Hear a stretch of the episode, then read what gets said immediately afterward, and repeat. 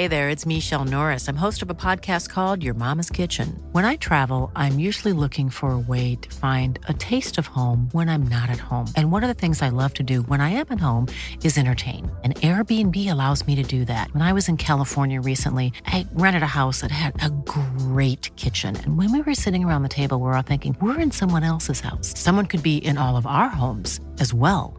If you have a home, but you're not always at home, you have an Airbnb.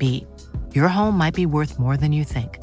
Find out how much at airbnb.com/slash host. Life is full of awesome what ifs, and some not so much, like unexpected medical costs. That's why United Healthcare provides Health Protector Guard fixed indemnity insurance plans to supplement your primary plan and help manage out of pocket costs. Learn more at uh1.com. There's never been a faster or easier way to start your weight loss journey than with PlushCare. PlushCare accepts most insurance plans and gives you online access to board-certified physicians who can prescribe FDA-approved weight loss medications like Wigovi and Zepbound for those who qualify. Take charge of your health and speak with a board-certified physician about a weight loss plan that's right for you. Get started today at plushcare.com slash weight loss. That's plushcare.com slash weight loss. Slash weight loss.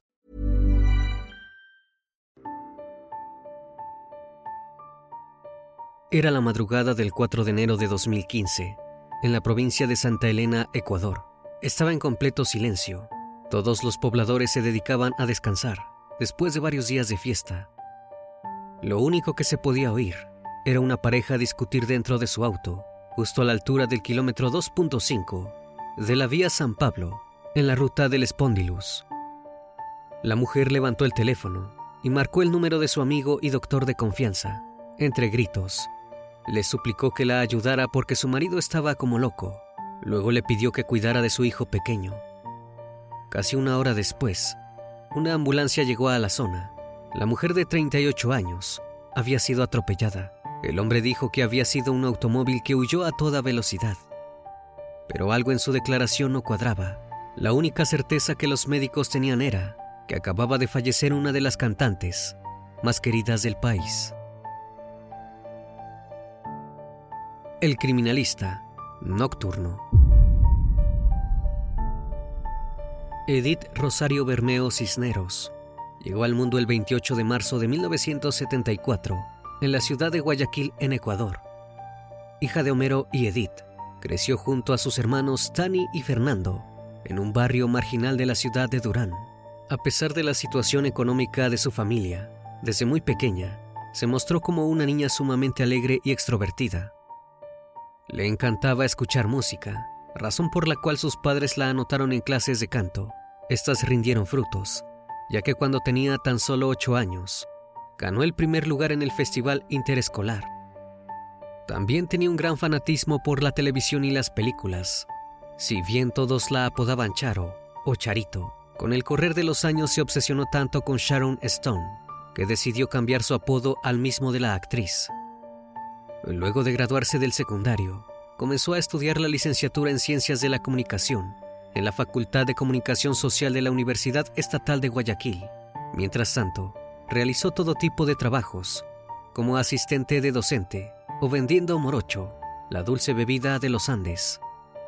Para ese entonces, también comenzó a cantar en el grupo Los Hechiceros, el cual le dio su nombre artístico completo, Sharon la Hechicera. En 1995, se casó con Eduardo Gray, el fundador de la banda, y tuvieron una hija. Le puso Samantha, en honor al personaje principal de su serie favorita, Hechizada. Si bien la vida de Sharon no era mala, ella buscaba algo más. Soñaba con convertirse en una famosa solista y había estado ahorrando para conseguirlo. Sin embargo, no tenía mucho apoyo de parte de su familia. Cada vez que ella intentaba hablar del tema con su madre, ella lo esquivaba. Tenía todo en su contra. Era mujer, de clase baja, y nadie creía en ella. Pero esto no la detuvo. En 1998, decidió utilizar el dinero que tenía ahorrado de sus trabajos para grabar su primer disco. El mismo se llamó Corazón Valiente. A partir de entonces, Sharon se volvió cada vez más famosa. Pasó a ser considerada una de las pioneras del género tecnocumbia e impuso el estilo de vestimenta del mismo, faldas cortas y botas altas. Los siguientes años, Sharon se dedicó principalmente a grabar canciones de artistas famosos de Perú, Argentina y México para popularizarlas en Ecuador. Demostró que además de cantante, era una hábil empresaria. A mediados de los 2000, se separó de Eduardo y a partir de entonces tuvo varios amoríos, pero ninguno realmente relevante. Estaba más concentrada en sacar hits, como Mi Confesión o Acaríciame, y en dar el gran salto que la volvería una de las mujeres más famosas del país, la televisión. Si bien ya había tenido algunos papeles en la novela, de la vida real, el rol que la consagró ante el público llegó en el año 2003. Fue el de Ciare de Fátima, la protagonista de La Hechicera. Sharon no solo protagonizó la serie, sino que también la escribió. La misma fue un éxito en Ecuador, rompiendo todos los ratings. Para ese entonces no había nadie que no supiera quién era. El diario El Universo la eligió como uno de los personajes más queridos del país y la revista Vistazo la señaló como una de las mujeres más deseadas. A partir de entonces, Sharon trabajó como presentadora en siete programas de televisión, actuó en cinco novelas y lanzó nueve discos. Además, siguió expandiendo su faceta como empresaria con su colección de ropa íntima y fue la imagen de cuatro calendarios, los cuales tuvieron récord en ventas. Ya en la cima del mundo, y después de pasar varios años en soledad, Sharon decidió que era el momento de volver a formar una pareja estable. En 2010, conoció a Giovanni López, un empresario ecuatoriano de 30 años. El flechazo fue instantáneo y no solo comenzaron a salir, sino también a trabajar juntos. Él se convirtió en el representante de la hechicera. El 31 de mayo de 2012, tuvieron su primer hijo, al cual llamaron Brian. Si bien durante el tiempo se mostraron como una pareja perfecta, pronto llegaron los rumores. Varios medios de comunicación decían que Giovanni agredía física y verbalmente a Sharon. Sin embargo, ella prefería no mencionar nada al respecto. Pero con el pasar de los años, la relación fue empeorando cada vez más, y así llegó la tarde del 3 de enero de 2015. Sharon había realizado varias presentaciones por fin de año en todo el país. Se dirigió junto a Giovanni y su hijo, que en ese entonces tenía tan solo dos años, a las ciudades de Allangue y Olón. Allí se encontraron con algunos amigos y pasaron un buen rato. Luego uno de estos llevó a Sharon a un departamento que había adquirido hacía muy poco tiempo. Fue entonces cuando la cantante le comentó que estaba pensando en comprar uno para su hija mayor. Esto hizo que Giovanni estallara en cólera. No quería que Sharon gastara su dinero de esa forma. Horas después, fueron a tomar un café para reunirse con un productor musical. La hechicera debía hablar con él sobre las regalías de algunas canciones. Nuevamente su pareja se molestó. Sentía que no lo estaba teniendo en cuenta para sus decisiones económicas. El resto del día se la pasó bebiendo alcohol y discutiendo por todo. Llegó la noche y con mucha tensión de por medio, Sharon y Giovanni comenzaron los preparativos para volver a su hogar. Fue entonces cuando un amigo de ambos, el doctor Roberto Blum, propuso viajar con su vehículo delante para acompañarlos en la ruta, si bien dijo que quería hacerlo por si sucedían inconvenientes, como una rueda pinchada. La realidad es que el hombre estaba preocupado por el nivel de ebriedad que Giovanni manejaba Finalmente se subieron a los automóviles, con Sharon al volante del suyo. Cada vez que paraban en una estación de servicio, Bloom notaba que las discusiones entre la pareja se acrecentaban. Llegó un punto en que Sharon tuvo que pedirle a Giovanni que dejara de tomar alcohol, ya que era terrible que su hijo lo viera en ese estado, pero el hombre se negó. Cuando hicieron una nueva parada, la pareja tardó tanto en volver a subir a su automóvil que Bloom se acercó a preguntarles cuando saldría nuevamente a la ruta, Sharon le dijo que no los esperara y que irían cuando terminaran de cenar. Bloom se mostró algo preocupado, pero ella le aseguró que todo estaría bien. Tristemente, no fue así. Ya en la madrugada, la pareja se encontraba viajando por el kilómetro 2.5 de la vía San Pablo, en la ruta del Spondylus, en la provincia de Santa Elena. Sharon llamó por teléfono a Bloom y le dijo gritando que la ayudara porque Giovanni estaba como loco. También le pidió que cuidara a Giovanito, apodo que utilizaba para su hijo. Esta fue la última vez que el doctor escuchó su voz. Minutos después, el 911 recibió un llamado. Una señora decía haber visto cómo una mujer se caía de su vehículo hacia la ruta, para después ser atropellada por otro. A la una y cuarto de la mañana, Bloom llegó al lugar, en busca de su amiga, pero lo que encontró fue una escena terrible. Sharon yacía en el piso, casi sin vida. Dentro del auto estaban su pareja y su hijo. Casi una hora después, aparecieron una ambulancia y la policía. Giovanni les dijo que Sharon había parado el vehículo en medio de la ruta para cambiarle el pañal a su hijo. En ese instante había aparecido otro automóvil, el cual había embestido para luego huir a toda velocidad. La cantante fue trasladada al hospital, Liborio Panchana Sotomayor. A pesar de los esfuerzos, los médicos no lograron salvarla. Falleció debido a los politraumatismos presuntamente causados por el accidente de tránsito.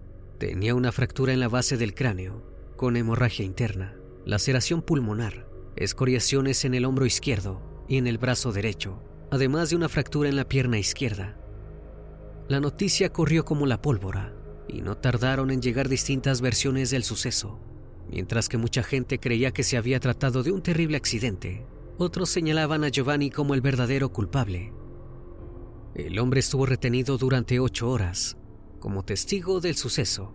Al ser liberado, se enfrentó con las cámaras de televisión Intentó defenderse, diciendo que el automóvil estaba intacto, que Sharon era quien manejaba y que no se fijó al abrir la puerta, que venía otro vehículo a toda velocidad. El automóvil en el que viajaban, un Suzuki color vino, fue confiscado. Luego de que no se encontraran manchas de sangre, golpes o huellas, lo devolvieron a su dueño. Ese mismo día, un testigo brindó información sobre el vehículo que supuestamente había arrojado a Sharon la policía consiguió ponerse en contacto con la dueña, una mujer llamada Tatiana Chávez. Al inspeccionar el auto, notaron que tenía una abolladura en la parte delantera. No tardaron en acusar a la mujer por el deceso de la cantante y enviarla a prisión preventiva. Sin embargo, la fiscalía aún no descartaba la posibilidad de que Giovanni tuviera la culpa. Alrededor de las 10.30 de la mañana, José Serrano, el ministro del Interior, publicó en su cuenta de Twitter que de acuerdo al último reporte de la policía, el fallecimiento de Sharon podría haber sido un feminicidio y no un accidente de auto. There's never been a faster or easier way to start your weight loss journey than with PlushCare.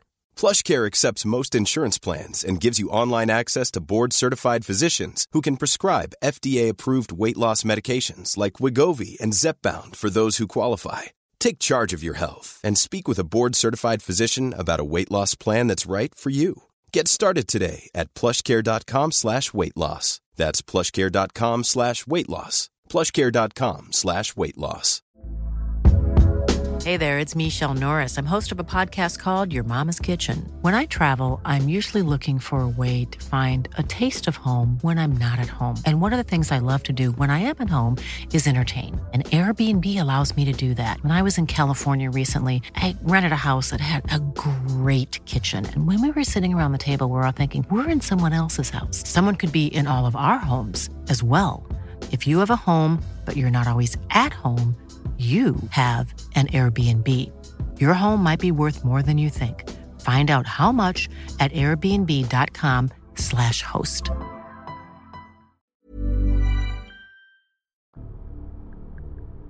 A las 8 de la noche, el cuerpo de Sharon fue trasladado a Guayaquil para su velorio. El mismo se llevó a cabo en el Coliseo Voltaire Paladines Polo, alrededor de las 11 de ese mismo día. Asistieron más de mil personas, entre ellos fanáticos de la cantante y amigos de la farándula. También estuvieron presentes familiares, como su hija Samantha y su ex esposo Eduardo. Sus restos fueron trasladados al cementerio Parque de la Paz de Durán para ser sepultados. Allí también se congregaron más de mil individuos.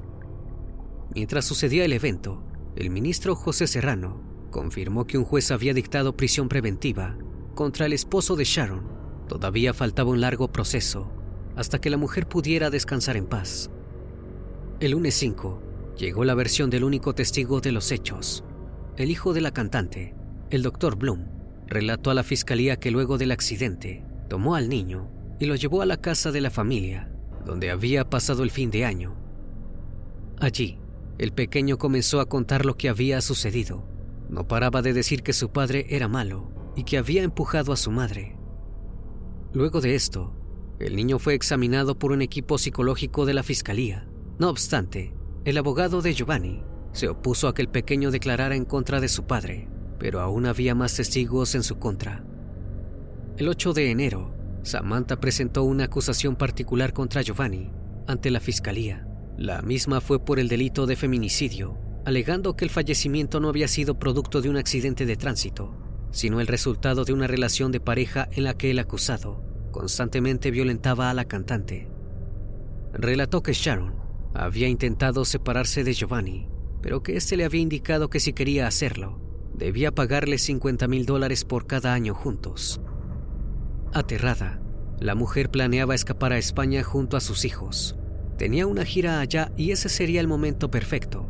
Tan solo unas semanas antes de su fallecimiento, realizó una denuncia por violencia de género. A esta fuerte declaración se sumó que llegaron los resultados de la necropsia. La misma reveló que Sharon presentaba golpes y lesiones que habían sido causadas antes del accidente. También arrojó que se había lastimado con el cinturón de seguridad del auto, al parecer en un intento por defenderse de las agresiones recibidas por su pareja. Por último, el resultado de las pericias determinó que Sharon no conducía el vehículo del cual fue lanzada por un golpe propinado. Como resultado de la caída, sufrió fracturas en el cráneo, lo cual la dejó en coma antes de que el otro vehículo la atropellara. A todo esto, se sumó la llamada que realizó minutos antes de su deceso y varios testimonios de otros allegados. Finalmente Giovanni fue acusado formalmente por homicidio culposo de Sharon y trasladada a prisión preventiva sin embargo, todavía quedaban algunas incógnitas sin resolver, ya que seguía habiendo otra acusada. El 13 de febrero, dos jóvenes se acercaron a la comisaría para narrar que el automóvil que supuestamente había arrollado a Sharon en realidad los había embestido a ellos 45 minutos después. Luego de analizar la cronología, se pudo comprobar que la abolladura que tenía el auto de Tatiana había sido por ese incidente fue absuelta del proceso penal y puesta en libertad. Posteriormente los investigadores se pusieron manos a la obra para encontrar al verdadero culpable del accidente. Tras analizar 38 cintas de cámaras de seguridad de la ruta, dieron con el vehículo. Pertenecía a un hombre llamado Luis Miguel Correa Dávila. Una vez que lo encontraron, procedieron a inspeccionar su vehículo. Este tenía los vidrios rotos y le habían cambiado las ventanas. El hombre decidió confesar todo. Había sido él quien atropelló a Sharon. Fue detenido por homicidio culposo. No obstante, Giovanni seguía estando acusado de empujar a su pareja del automóvil. El 30 de junio, el juez de Santa Elena, Oscar Guillén, lo sentenció a dos años de privación de libertad por el delito de homicidio culposo. La familia de Sharon recibió esto con tristeza, ya que les pareció completamente injusto. Por un lado, porque eran muy pocos años para la magnitud del crimen que había cometido. Por el otro, porque querían que este fuera calificado como feminicidio. El 13 de agosto, quienes llevaban el proceso fueron suspendidos de sus funciones. Los nuevos jueces del Tribunal Penal de Santa Elena dictaron un auto resolutorio, anularon todo lo actuado en el caso a partir de la audiencia de juzgamiento y modificaron el tipo penal a feminicidio la razón principal era que habían ingresado nuevas pruebas, tales como mensajes de texto entre Sharon y Giovanni, donde se aprobaba que él la extorsionaba para que no lo dejara. Si bien esto supuso un alivio para la familia de la víctima, todavía quedaba liberar a Luis de la acusación de homicidio, ya que Samantha deseaba que todo el peso de la ley cayera ante su padrastro. El 10 de octubre, se llevó a cabo una audiencia contra Luis. Allí Jorge Torres, el fiscal encargado de la investigación, manifestó que se había determinado que el acusado conducía a 61 kilómetros por hora. Esto significaba que no había incumplido ningún deber objetivo de cuidado. También remarcó que si bien se demostró la materialidad de la infracción, también se sopesaron las circunstancias del suceso. Luego detalló la ruta técnica que siguió Luis en su camioneta la cual constaba en el informe pericial de la Oficina de Investigaciones de Accidentes de Tránsito. La misma probaba que el acusado había aplicado una maniobra para evitar embestir a Sharon, quien salió de una manera imprevista de derecha a izquierda, con dirección al parterre.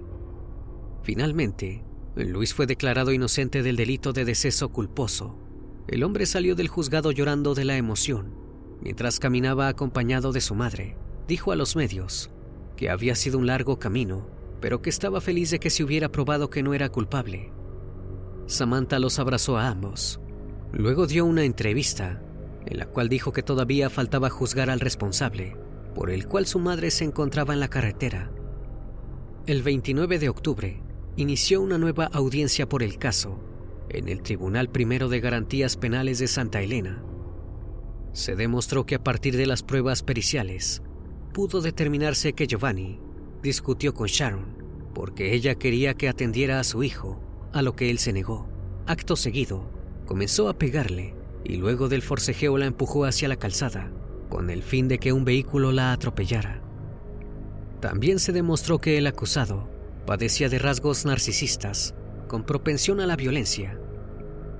Giovanni fue declarado culpable por el delito de feminicidio contra Sharon y sentenciado a 26 años de prisión.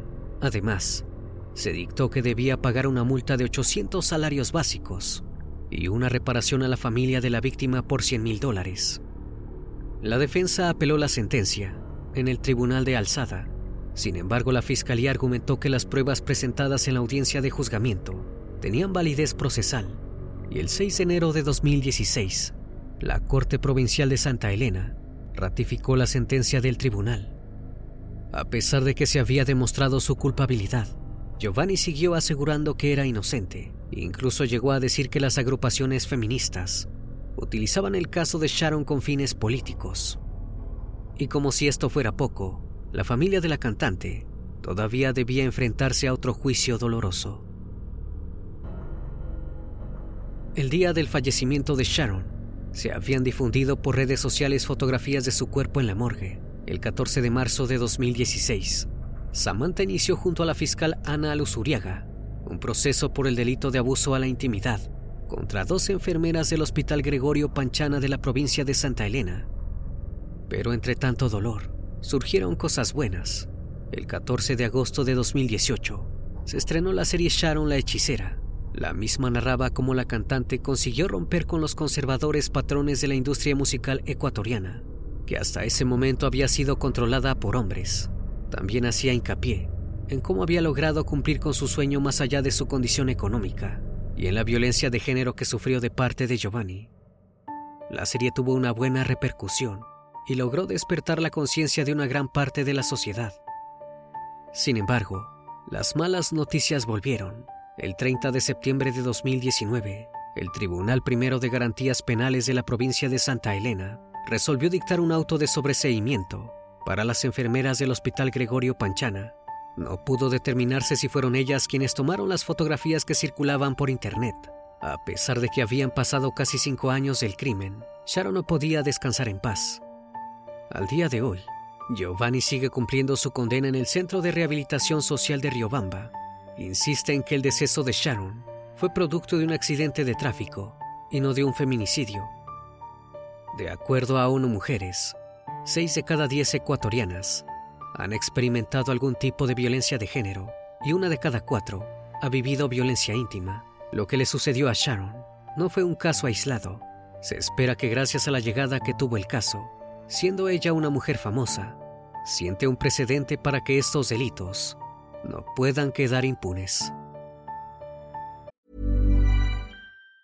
Planning for your next trip? Elevate your travel style with Quince. Quince has all the jet setting essentials you'll want for your next getaway, like European linen, premium luggage options, buttery soft Italian leather bags, and so much more. And it's all priced at 50 to 80% less than similar brands. Plus, Quince only works with factories that use safe and ethical manufacturing practices. Pack your bags with high-quality essentials you'll be wearing for vacations to come with Quince. Go to quince.com slash trip for free shipping and 365-day returns. Even when we're on a budget, we still deserve nice things.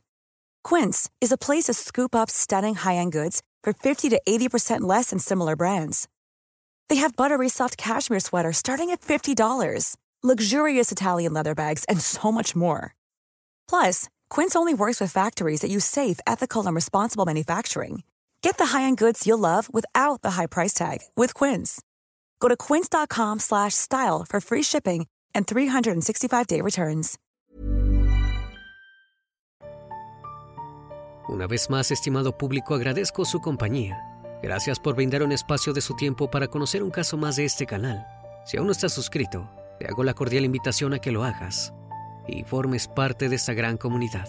Esto es El Criminalista Nocturno. Hasta la próxima emisión. Buenas noches.